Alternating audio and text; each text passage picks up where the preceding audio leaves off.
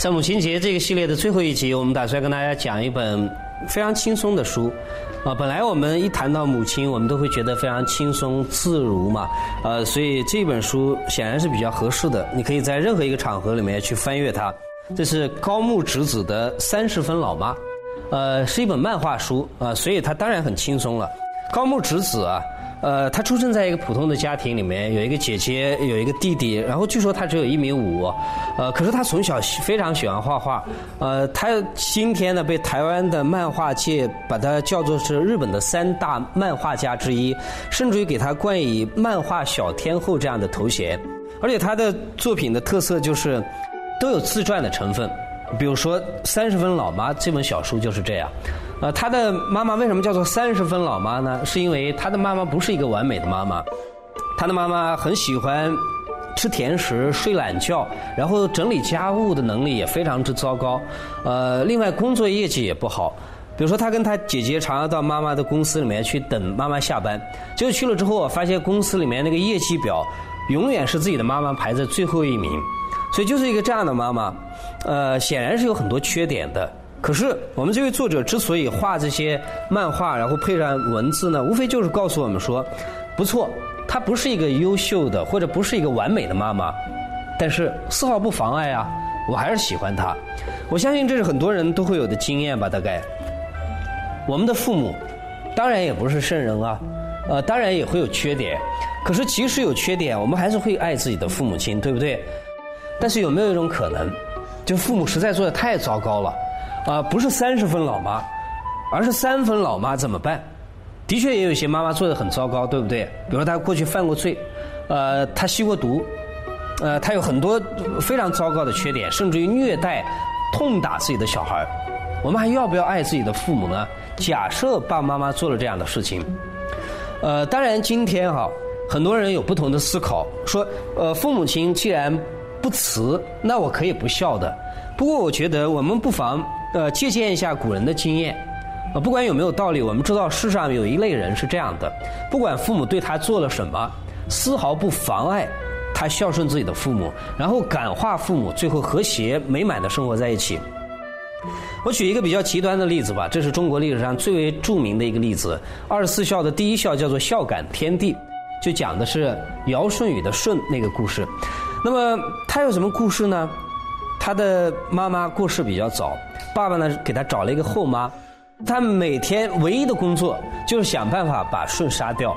比如说呢，这做父母的啊，有一天想一个办法，呃，说我们家的谷子受潮了，我们要把它晒一下，你到房顶上去晒吧，搭一个梯子，舜上去了晒谷子。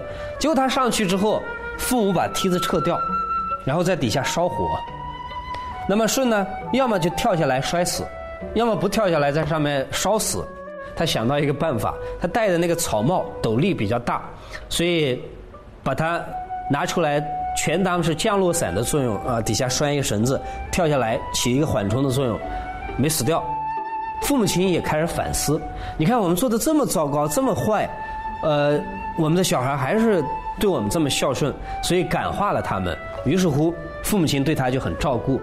还比如说，在二十四孝里面，还有一个故事叫做“卢衣顺母”，是讲的明子骞的故事。那么明子骞呢，也是后妈对他很糟糕，在冬天的时候给他穿着呃芦苇的叶子做的衣服，那当然不够暖和，对不对？啊，棉花做的才好。呃，然后有一天呢，当他在外面拉车的时候啊，冻得直打哆嗦。父亲很生气，拿鞭子抽他，结果抽的时候呢，就把他的衣服抽烂，结果发现里面根本没有棉花，是芦苇花呀，所以很生气，才知道哦，原来自己的这个老婆对自己的小孩照顾太不周全了，于是乎就想要把它休掉。结果明子贤就讲了一句话，说母在一子丹呐，可是母去三子寒呐。假设你要把我的妈妈休掉的话，不但我寒冷。还有妈妈带的那两个孩子也寒冷啊，那怎么办呢？所以，呃，这是另外一个比较经典的故事。你看，都是非常糟糕的父母对自己的孩子有一些惨烈的行为，可是我们还是要照顾他们。但问题来了，我们到底要怎么样照顾他们？对于今天的现代人们来说，我们怎么样去孝顺父母呢？呃，我们常常觉得我们在外面工作挣一点钱，然后寄给父母，父母亲生病了，带他们到医院里面给他们吃好的、穿好的，就是孝顺了。可是啊，你知道在中国的文化里面，这是最低的层次。今天呢，我们最低的层次都已经做得很糟糕了。这个阶段在中国文化里面，我们把它叫做孝生、孝养身体。往上走，稍微高一点层次叫做孝心。什么叫做孝心呢？就是我们不要让父母亲操心，替我们担心。还有更高的阶段叫做孝志，志就是志气的志。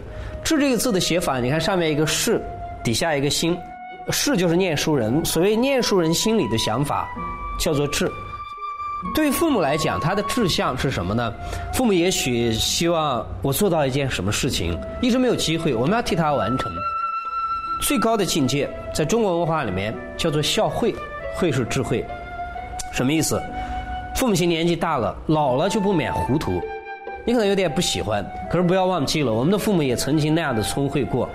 呃，他们只不过是老掉而已，所以这个时候就需要我们一个方面有更有耐心，另外一个方面我们要让父母亲更有智慧。比如说，我们可以多推荐父母去看一些书籍，或者听一些讲座，告诉他们怎么样去用现代的科技的手段。